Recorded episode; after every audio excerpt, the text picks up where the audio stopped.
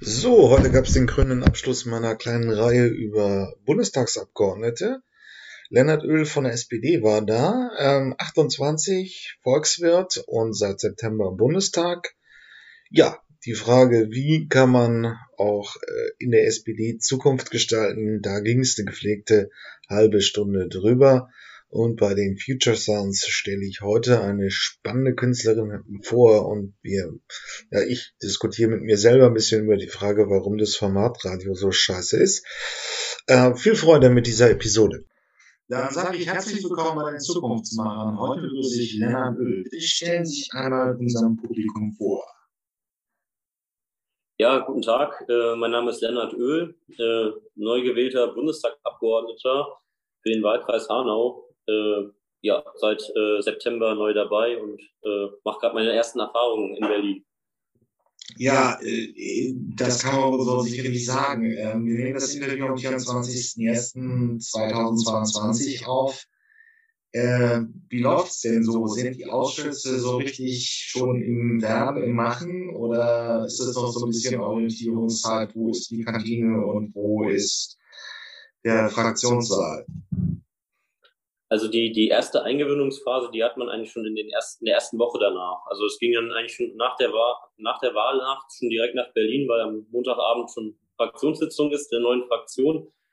Und dann muss man sich sehr schnell eingewöhnen. Ne? Wo, wo ist der Fraktionssaal, wo ist äh, das eigene Büro? Bisher hat man erstmal nur Übergangsbüros als neu gewählter Abgeordneter.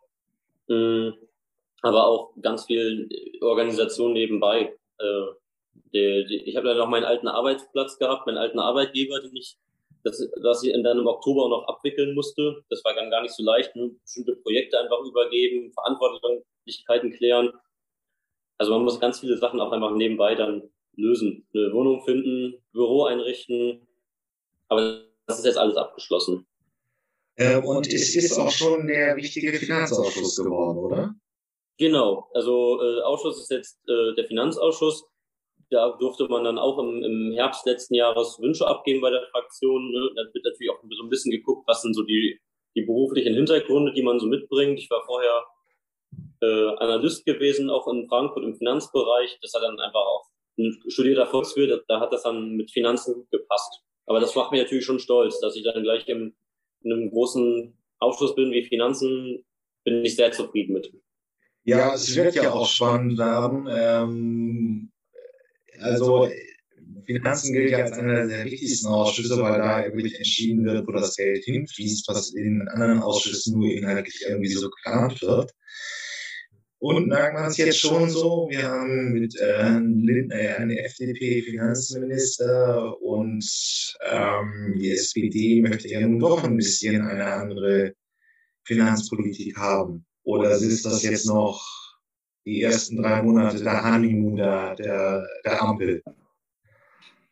Also konkret im Ausschuss merkt man es noch nicht, aber Sie haben natürlich völlig recht. Ähm, ähm, Im Finanzausschuss ist, glaube ich, schon auch dann der große Konfliktpunkt, was ja auch schon in den Koalitionsverhandlungen der Konfliktpunkt war. Ne? Wie wird das Ganze finanziert? Auch was sich da ähm, besonders die Grünen so vorgestellt haben in der, in der, in der äh, Umweltpolitik, aber auch in der Transformation der Arbeitswelt ähm, in, der, in der Frage der Finanzierung wird es, glaube ich, in dieser Koalition die größten Konfliktpunkte geben. Und da haben wir auch im, im Ausschuss ja auch, wie Sie schon sagen, eine sehr interessante Konstellation. Ein Finanzminister Christian Lindner, gleichzeitig aber auch eine, eine sehr starke Opposition, ne, die äh, CSU für den Ausschussvorsitz. Und gleichzeitig haben wir als, als Sozialdemokraten ja auch ganz andere, eigene Vorstellungen von äh, Finanzpolitik. Und einerseits, glaube ich, muss man da äh, nach außen hin auch äh, eine geeinte Koalition sein äh, gegenüber der, der Union und der Opposition, gleichzeitig aber auch in, in, innerhalb der Koalition sehr stark seine, seine, seine eigenen Profil, sein eigenes Profil deutlich machen. Und ich glaube, das wird bei Finanzminister Christian Lindner eine ziemliche Herausforderung. Eine Herausforderung, ja gut. Ähm, viele in ihrer Partei ähm, wollen ja nun die schwäbische Hausfrau mit Sparen, und dem Mantra der schwarzen Null beenden. Ähm, wie stehen Sie dazu? Also, also der Staat wirklich anfangen, äh, Schulden zu machen, um die nötigen Veränderungen. Die Grünen wollen die Transformation. Viele sagen, die Infrastruktur müssen auch mal langsam ein bisschen aufgearbeitet werden. Neue Straßen, neue Wege und so weiter. Wie stehen Sie da persönlich zu? Also ich stehe dazu schon, dass, dass, die, dass viele Investitionen einfach dringend notwendig sind und auch einfach in der Vergangenheit falsch getätigt wurden. Das betrifft insbesondere die Verkehrsinfrastruktur, aber auch äh, digitale Infrastruktur. Da sind sehr starke Investitionen notwendig und ähm, ich bin eigentlich schon auch, äh, also es gibt einmal den Unterschied zwischen schwarzer Null und, und Schuldenbremse. Ne? Die, die Schuldenbremse ähm, ist ja jetzt nicht nochmal noch mal eine, eine andere Definition und, und die ist ja auch in der Verfassung verankert. Die schwarze Null an sich äh, war ja eher ein politisches Projekt auch von Wolfgang Schäuble, dem, dem vorigen Finanzminister, ähm, die ja schon in der Corona-Pandemie eigentlich äh, für beendet erklärt wurde. Also die, und das halte ich auch für richtig, dass, äh, dass der Staat Schulden aufnimmt. Ähm, Wenn es um die Schuldenfinanzierung geht, da hätte ich mir tatsächlich, und auch, das ist die sozialdemokratische Sichtweise, auch eine gewisse Veränderung in der Steuerpolitik gewünscht. Ich glaube, es ist durchaus äh, zumutbar, gerade ähm, im Hinblick auf ähm, die Entwicklung von, von den reichsten zehn Prozent in Deutschland, fünf Prozent in Deutschland, ne? das, das, ähm, je, je, je, äh, geringer man dieses Quartil äh, fasst, äh, umso, umso vermögender äh, sind die Menschen ja und, umso stärker hat sich äh, das in Vermögen ja auch entwickelt. Ähm, also das hat sich insbesondere in der Krise, glaube ich, in der Corona-Krise, Pandemie, eigentlich noch verstärkt, dass, dass diejenigen, die ein sehr hohes Vermögen haben, da weiterhin von profitiert haben, äh, insbesondere aber auch die, die kleineren Einkommensschichten äh, nicht profitiert haben, auch Einkommenseinbußen hatten durch Kurzarbeit, durch wegfallende Umsätze, wenn es jetzt hier um Kleinunternehmer oder um Selbstständige geht. Und ähm, diese, diese Ungleichheit, da, da müsste man politisch auch entgegenwirken. Das löst man meiner Meinung nach am besten über die Steuerpolitik. Ähm, sind Sie, Sie sind noch unter 35, sind, dann sind Sie automatisch Mitglied der Jusos, ne? Das stimmt, ja. Also ich bin, bin 28 Jahre alt, war auch lange Zeit Kreisvorsitzender der Jusos mein Kinzig-Kreis, meiner Heimat. Ähm, dann gehören Sie ein bisschen so einer Truppe um Kevin Kühner, so schreibt man Ihnen das zu. Und er hatte ja schon mal auch Ideen von Verstaatlichung. Wie wird es denn jetzt sein? Versuchen Sie in der SPD noch so ein bisschen die Marktwirtschaft ähm, zu halten oder müssen wir im Prinzip einen sozialen Umbau einen sozialeren Umbau gestalten? Ja, also obwohl ich auch ich Juso bin, ne, haben Kevin Kühnert und ich auch ganz oft unterschiedliche Meinungen. Das ist ja, das, das ist oftmals der Eindruck, der in den Medien dann so entsteht, ne? Kevin und Kühnert und seine, seine neuen Juso-MDWs, die jetzt auch alle im Bundestag sind. Dazu gehöre ich natürlich auch, aber ich habe in, in vielen Punkten auch einfach eine andere Sichtweise als Kevin Kühnert. Und das ist auch völlig okay in der, in der großen Volkspartei. Und ich habe mir auch obwohl ich selber Juso-Vorsitzender war bei uns im Kreis, auch immer mal gerne äh, ab andere Positionen als, als, als jetzt die Bundesjusos oder die hessischen Jusos vertreten. Ähm, das, das, das finde ich schließt sich nicht aus. Ähm, genauso wie es sich nicht ausschließt, dass, dass man weiterhin an der Marktwirtschaft festhält, das, das steht ja, das steht ja im Prinzip außer Frage. Aber ähm, ich finde durchaus, dass es, dass es Themen gibt, wo, wo man äh, sozial umbauen müsste. Ne? Das betrifft ja insbesondere auch die Arbeits- und Sozialpolitik. Man möchte Hartz IV reformieren. Man äh, möchte allgemein auch, sag ich mal, das, das, ähm, die, die Ausbildung in der Hinsicht reformieren, dass es einfach eine Mindestauszubildendenvergütung gibt. Allgemein ähm, ein Mindestlohn oder auch jetzt ein höherer Mindestlohn, wie wir ihn durchsetzen wollen, ist an sich ja kein marktwirtschaftliches äh, äh Instrument, sondern eher ein planwirtschaftliches Instrument. Mhm. Aber am Ende ähm, finde ich, äh, ist das, ist das immer eine Abwägung. Es gibt nicht die reine Marktwirtschaft, es ist auch nicht die reine Planwirtschaft. Am Ende finde ich es immer, äh, als ich es mit der sozialen Marktwirtschaft so, dass man, dass man Spielregeln festsetzt, ne, unter anderem einen, Mindestlohn, auch gerne einen höheren Mindestlohn, sich innerhalb dieser Spielregeln der Markt aber dann doch selber entwickeln kann. Ja, aber ich meine, Volkspartei, zwar ist die SPD Wahlsiegler geworden, aber mit knapp über 25 Prozent. Und wenn man da noch an die Ullerrechten Zeiten in den 70er Jahren zurückdenkt, oder an Gerhard Schröder mit seinen 40 Prozent 98 kann man da, glaube ich, nicht mehr den Anspruch erheben, dass das das Volk abbildet. Und es ist ja auch ein bisschen die Preisfrage, was immer so äh, gewesen ist. Die, die Politik für die kleinen Leute, der Anwalt der kleinen Leute, war die SPD doch in den 2010er nicht nur unbedingt. Für wen machen Sie jetzt eigentlich wirklich Politik? Wessen Interessen setzen Sie durch? Die, äh, die Reinigungskraft oder ist es schon eher das Grünmilieu, was man manchmal auch den Eindruck hat, wenn man so die Themen mhm. Identitätspolitik hört, also ähm, männlich gelesene Frauen auf Konferenzen und so weiter, die Themen, für die sich die Grünen etwas so stark machen. Wer ist jetzt wirklich Ihr Zielkunde? als wenn man es betriebswirtschaftlich denkt. Betriebswirtschaft, ja klar. Ähm, also Sie haben natürlich recht, ne, dass, es, dass sich die, die, die Volksparteien allgemein sehr dezimiert haben im Vergleich zu, zu den Ergebnissen aus dem vorigen Jahrhundert. Das ist ja nicht von der Hand zu weisen, auch weil sich die Milieus nicht mehr so stark äh, zuordnen lassen. Also so die, in meinem Wahlkreis an Hanau ne, würde ich schon auch irgendwie sagen, der, der ist äh, sehr, sehr, sehr wechselhaft geprägt, auch immer von, von bestimmten Bundestrends. Das lässt sich gar nicht so zuordnen. Sind die jetzt eher klassische SPD-Stammwähler oder CDU-Stammwähler?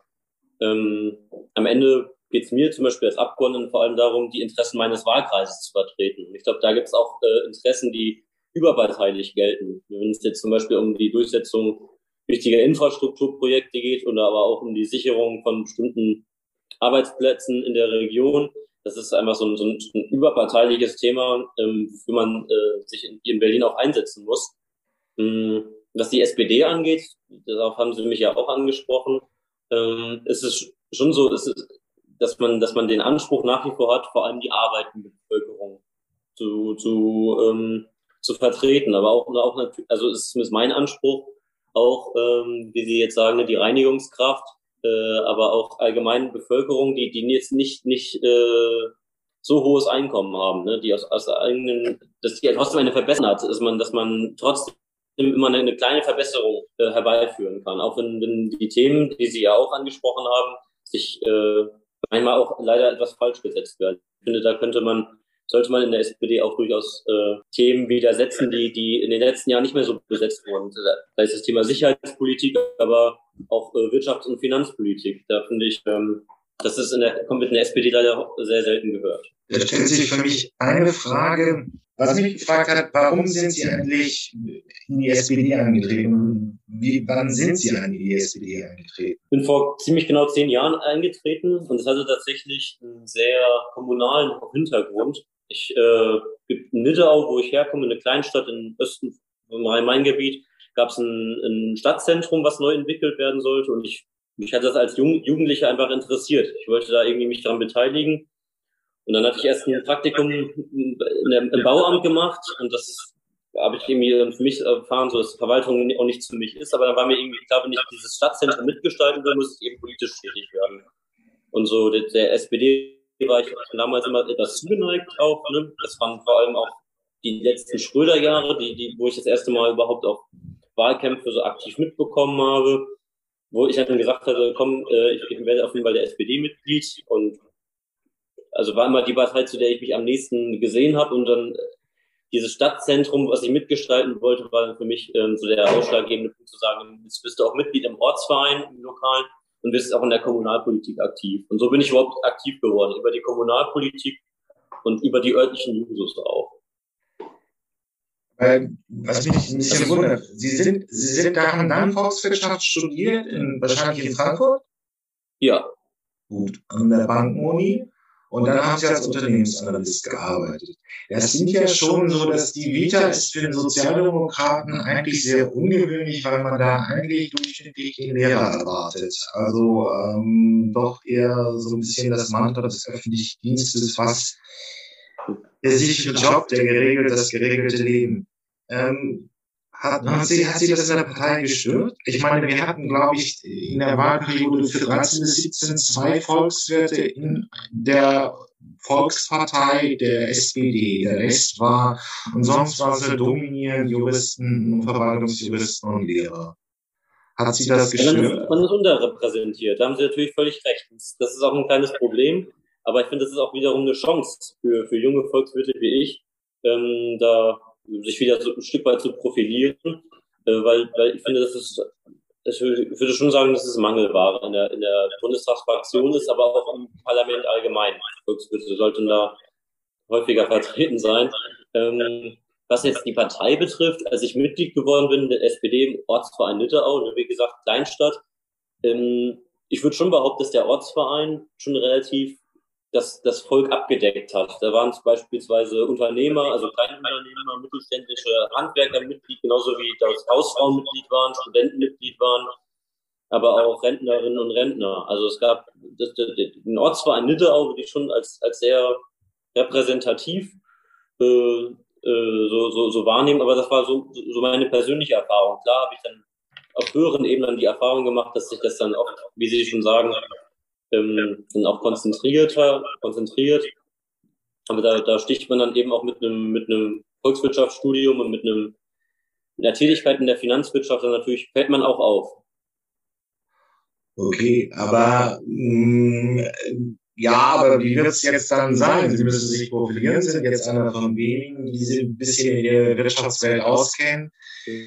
Glauben Sie, dass Sie gegen die auch, ja, die FDP gilt als wirtschaftskompetent? Das ist, ist eine andere Frage, da streiten sich ja die Twitter-Auguren auch drüber. Ähm, die Frage ist, können Sie sich denn dagegen durchsetzen? Sie haben ja jetzt wahrscheinlich in den Finanz, im Finanzbereich mit vielen äh, Liberalen zu tun. Das wird sich zeigen. Also das kann ich tatsächlich nach vier Monaten noch gar nicht so abschätzen. Was mein Eindruck ist, ist, dass jetzt auch in der Arbeitsgruppe Finanzen der SPD auch einige Volkswirte neu dabei sind. Nicht nur ich, auch andere jüngere Leute, ähm, die, die, die auch aus dem, dem Bereich kommen oder die zumindest auch vorher mal Unternehmensberater waren oder auch mal Steuer, äh, Steuerberaterinnen waren.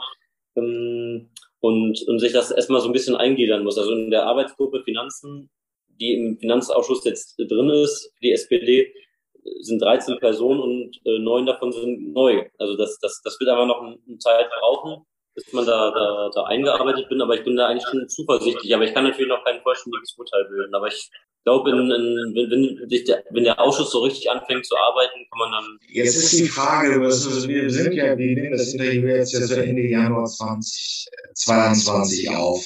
Momentan preschen die Grünen vor und legen ihre Konzepte vor, so, äh, so viel CO2 bleibt noch Deutschland übrig im Verbrauch, dann müssen wir neutral sein. Ähm, die SPD macht jetzt eher noch eine geringere Welle. Was sind die großen Zukunftsleitlinien, die Sie so äh, reinbringen wollen? Ähm, also ich, ja. ja ich, also ich glaube, für die SPD ist ein ganz wichtiges, also einer der wichtigsten Wahlversprechen in Anführungszeichen natürlich der höhere Mindestlohn, ähm, weil, wie gesagt, davon vor allem auch diejenigen profitieren, die eben geringere Einkommen haben, ähm, ein deutliches Lohnplus ähm, bedeutet. Ähm, das ist, glaube ich, einer der der wichtigsten sozialpolitischen äh, Projekte, die wir angehen müssen. Äh, das gleiche gilt für die Reformierung von Hartz IV. Ähm, das sind, glaube ich, so die SPD-Themen, für die auch die SPD gewählt wird. Das ist gar nicht so die, die, die, die, die Grünen profilieren sich natürlich über Umwelt über, über Klimaschutz, über CO2-Einsparung. Aber ich glaube, die, die, die ist natürlich auch ein Thema für die SPD, aber die SPD sollte ihre Schwerpunkte in der Arbeits- und Sozialpolitik äh, wählen, weil dort ist sie, wird sich, glaube ich, auch von den Bürgerinnen und Bürgern am dass sozusagen die, die, die Kernkompetenz der SPD ist. Sag ich mal, die Arbeit von uns SPD-Finanzpolitikern ist es natürlich dann für eine gescheite Finanzierung zu sorgen und äh, das halt auch irgendwie sicherzustellen. Ja, das dann wäre ich gar nicht so prominent und auch nicht, vielleicht auch nicht so populär, aber mindestens genauso notwendig. Ja, gut, aber wenn wir dann einmal diese Sozialpolitik wirklich so zu Ende denken, und da wird ja einfach das große Klimathema kommen, ähm, erstmal wird der Energieverbrauch teurer durch die, Klima, durch die klimatische Belastung. Da stellt sich jetzt die Frage, wie wird es, wie wollen Sie da den sozialen Ausgleich schaffen? Weil es wird ja ein großer Kostenpunkt für die normale Durchschnittsbevölkerung werden.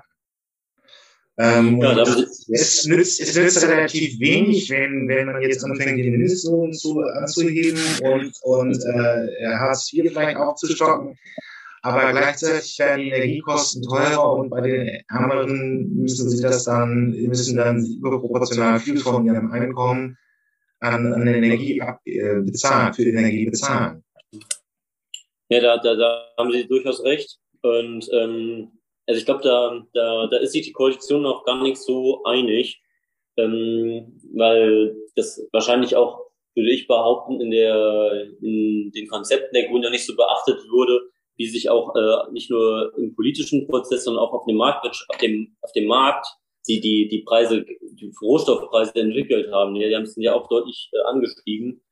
Ähm, dass, äh, dass man da auf jeden Fall in der Koalition sich noch einig werden muss, äh, was ist wirklich dem Verbraucher zumutbar und äh, was letztendlich äh, nicht.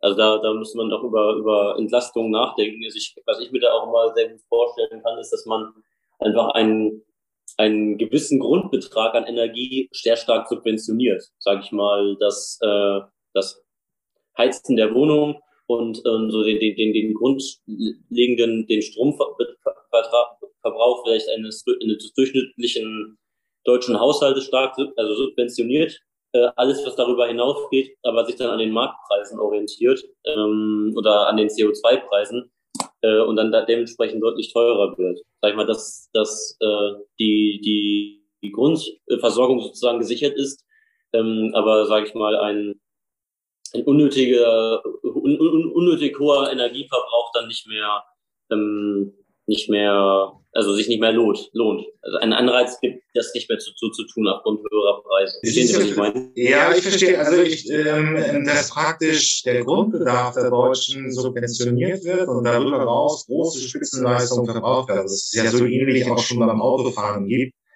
ähm, wenn ich, wenn ich einen großen fetten SUV fahre, wird es bedeutend teurer, als wenn ich einen Kleinwagen fahre. So die Durchschnittsdeutsche der Deutschen. Und das eben praktisch aufs Wohnen übertragen. Aber ich finde die Rolle der SPD auch ganz spannend. Also wir müssen da zwei Konzepte mal aufmachen. Die FDP plädiert ja eher für den Emissionshandel. Das heißt, man gibt dem CO2 einen künstlichen Marktpreis. Ähm, das CO2 wird teurer, dadurch kommen Marktkräfte irgendwie ins Lenken und äh, möglichst effizient wird, äh, ähm, wird äh, CO2 eingespeist. Die, die Grünen sind dirigistischer aufgestellt und wollen überall Gesetze haben. Dieses und jenes verboten. Und jetzt ist die große Preisfrage, wo steht die SPD in diesem Spannungsfeld? Ja, das ist eine, äh, am Ende, glaube ich, ist die SPD die Vermittlerin zwischen den beiden Parteien, die sich ja sonst eigentlich, wo man sich sonst ja eine Zusammenarbeit nur sehr schön vorgestellt hätte, zwischen FDP und Grünen.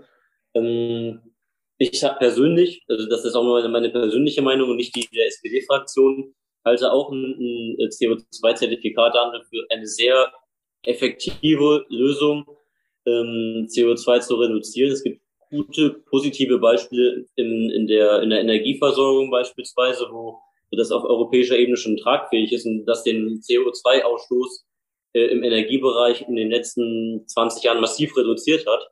Ähm, und äh, ich glaube, dass das dass ähnliche Konzepte auch im, im Verkehrsbereich wirken könnten. Dass man das über natürlich in, über über ähm, über die Kfz-Steuer beispielsweise regeln könnte oder sowas auch im, im, im Wohnungsenergiebereich äh, auch über die über die über die Heizkosten. Ich glaube, okay. also ich bin, bin da tatsächlich äh, der FDP-Position gar nicht so weit weg, aber das ist wie gesagt meine persönliche Meinung. Ja, wir werden, wir werden es mal sehen, wie sich das weiterentwickelt. Ähm, aber eine Frage, auch wenn wir jetzt zum Ende kommen müssen, muss ich leider noch mal fragen, so als Finanzamt. Sie sind jetzt 28. Ja. Und spätestens Mitte dieser Dekade haben wir ja im Prinzip die Demografie in den Rentensystemen drin. Und viele sagen, ja, das wird sehr, sehr schwierig werden. Jetzt ist die Aktienrente im, im Koalitionsvertrag auch aufgeführt, soll ähm, parallel zur staatlichen Seite auch noch eine Aktieninvestition kommen. Wie finden Sie jetzt erstmal diese Entwicklung, dass es auf die Agenda kommt? Und ja, haben Sie da schon eine Position zu? Es wird natürlich auch ein sehr, sehr großes Zukunftsthema werden, also die Demografie in den Rentensystemen.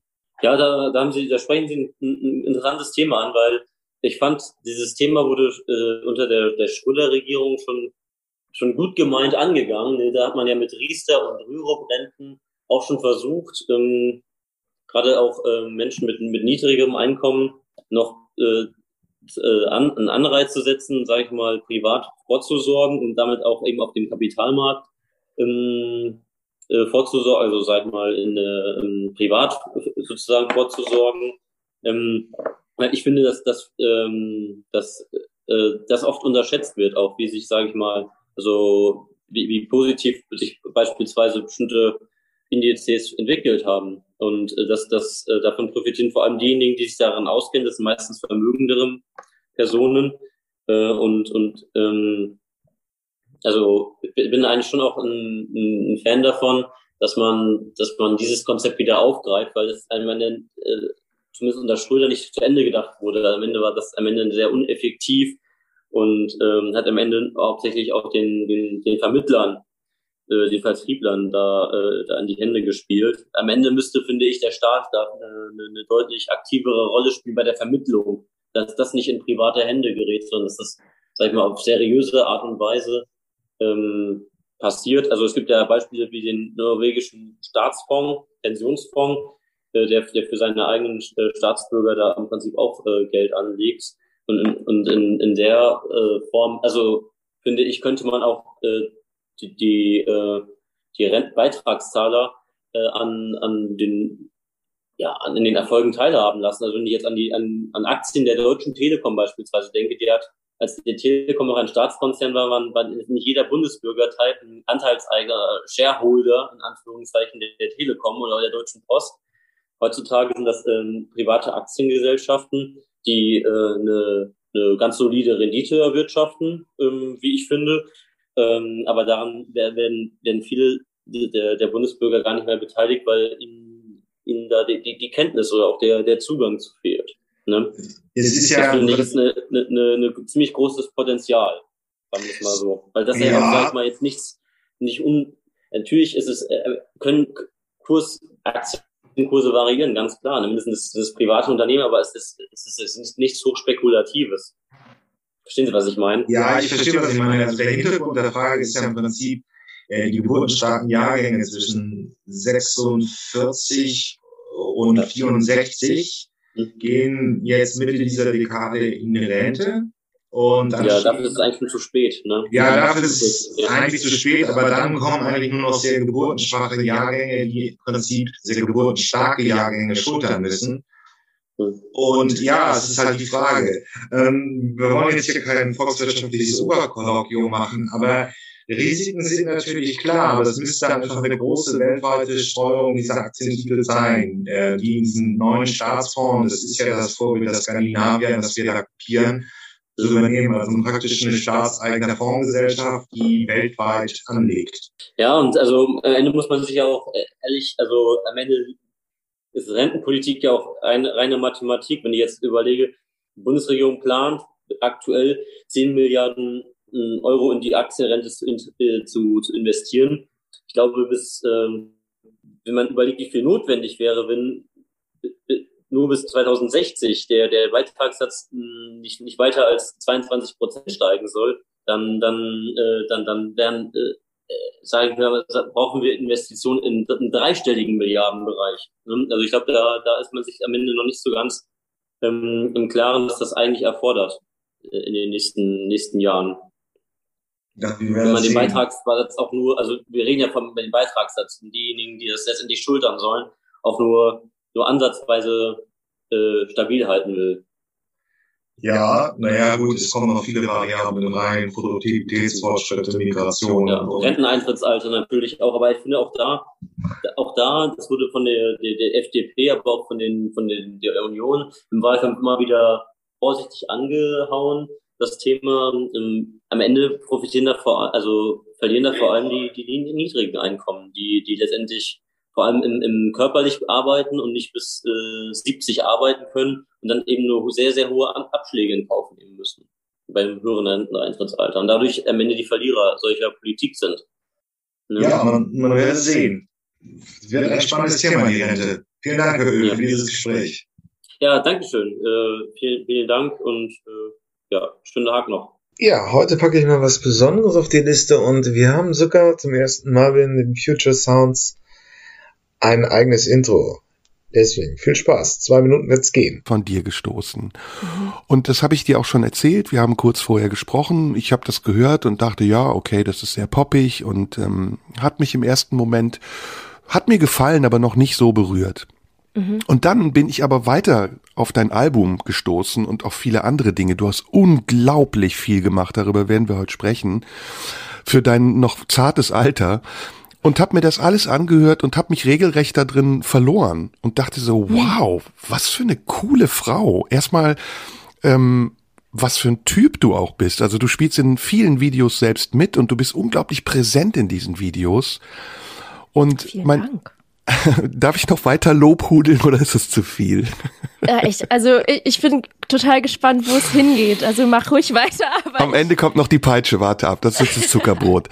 ähm, naja, und ich habe die Lieder gehört und es wurde immer krasser. Und ich irgendwann war ich so geflasht, dass ich dachte, boah, wie ehrlich und wie wahnsinnig direkt das ist und wie von wie von innen das kommt. Mhm. Ähm, und ja, und habe mich so ein bisschen ähm, verliebt in dein Wesen, also in das Wesen, das ich nicht kannte und dachte, hey, das ist interessant, die möchte ich kennenlernen, die soll in die blaue Stunde kommen. Und vor allem, und jetzt kommt der Hauptgrund, habe ich mich gewundert, warum du nicht viel bekannter bist. Du hast super Videos online, du hast mehrere CDs gemacht und die Klicks bewegen sich in einem guten Rahmen, mhm. aber ähm, also ich habe mich darüber gewundert. Erste Frage, woran liegt das deiner Meinung nach oder bist du viel bekannter, als ich das wusste? Nein, ich bin definitiv nicht bekannter, als du das wusstest. Und ich fand, ich finde auch die Folge der blauen Stunde zum Thema Bekanntheit extrem äh, interessant und konnte damit sehr ähm, relaten, wie man so popkulturell sagt. Ähm, nee, ich, ich habe eine ne sich über die Jahre sehr äh, weit gebildete Theorie dazu. Und zwar, also ich, ich weiß es, ich, glaube ich, es ist einfach verkopft, zu verkopft für Deutschland. Und ich glaube, Deutschland hat, ähm, also würde man jetzt nur über die Medien reden wollen, so ähm, die, die ganzen Radiokollegen. Also ich glaube, die Musik, die ich mache, das weiß ich ja, die wird einfach nicht im Radio gespielt. Oder sie wird bestimmt mal vorgestellt oder sie kriegt irgendwie so eine Abendplaylist, aber es ist halt es ist halt nicht nicht happy genug fürs Radio. Und ich glaube halt auch, dass ähm, ich ich ich habe ich habe mir meine Fanbase aufgebaut über die Jahre. Und das sind glaube ich ganz ganz feinfühlige, wahrscheinlich mit vielen Dingen hadernde Menschen, die auf der Suche sind nach Texten, in denen sie sich wiederfinden können, aber ich glaube alles, womit man irgendwie Bekanntheit äh, erlangt. Also ich, ich glaube, das, das, das, das gelingt mir nicht. Also so eine Musik kann ich nicht machen. Das bin hm. ich nicht. Ja gut, Und noch ist nicht aller Tage Abend, das kann ja noch kommen. Tja, danke der blauen Stunde für dieses Intro. Ähm, und natürlich packe ich Madeleine Juno auf die Liste. Ähm, es ist auch wirklich eine interessante Songwriterin mit einem sehr düsteren Touch und auch komplexen Songstrukturen. Aber immer der Aufhänger ist natürlich also, was die Künstlerin da eher sagt hat, ist das Formatradio. Das ist das von dieser großen Hauptwellen. Äh, ähm, Im Prinzip immer das Gleiche. Ein Klassenclown soll so ein bisschen witzig unterhalten sein, hat höchstens drei Minuten.